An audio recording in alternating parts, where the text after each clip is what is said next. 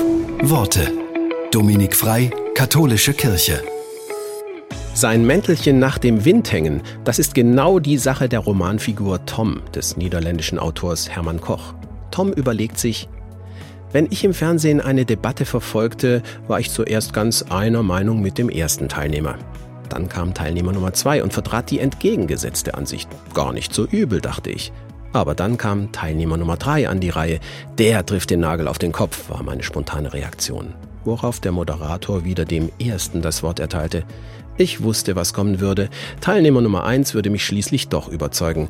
Aber dann durften die beiden anderen nicht mehr zu Wort kommen.